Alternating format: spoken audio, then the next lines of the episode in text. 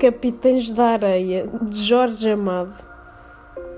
O grande carrossel japonês não era senão um pequeno carrossel nacional, que vinha de uma triste peregrinação pelas paradas cidades do interior naqueles meses de inverno, quando as chuvas são longas e o Natal está muito distante ainda.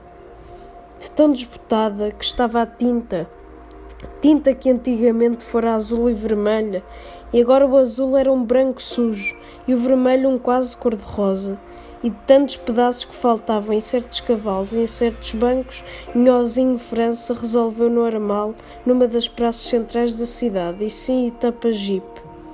Ali as famílias não são tão ricas, há muitas ruas só de operários, e as crianças pobres saberiam gostar do velho carrossel disputado.